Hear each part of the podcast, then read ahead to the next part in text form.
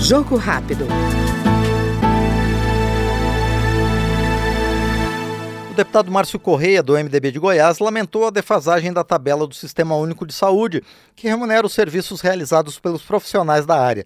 Ainda de acordo com ele, além da desatualização da tabela, o atendimento aos pacientes, em particular diagnósticos, precisa ser mais eficiente e universal. Não é compreensível um profissional receber por uma cirurgia de mão R$ 82,00, fratura de mão, R$ 82,00 por uma cirurgia de fratura de pé, R$ 186,00 por uma fratura complexa de mandíbula.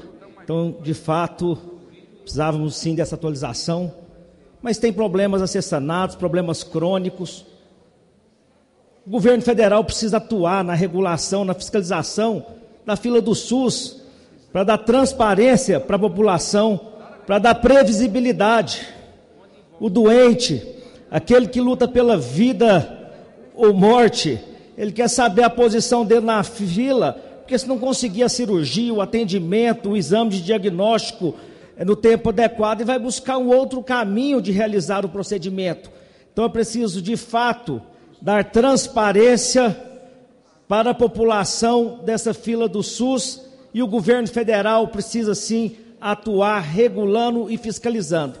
Eu também quero aqui aproveitar a oportunidade e falar que nós temos um sistema modelo para o mundo, mas que está colapsado.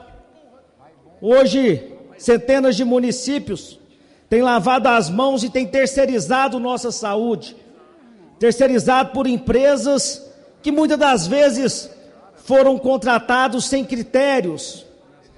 Nós temos aqui a obrigação e o dever de trazer esse debate para que o governo federal traga critérios, traga uma regulamentação e traga uma diretriz para que os órgãos prestadores de serviço na saúde tenha capacidade técnica, tenha capacidade financeira e tenha capacidade operacional. Ouvimos agora no Jogo Rápido o deputado Márcio Correia, do MDB de Goiás.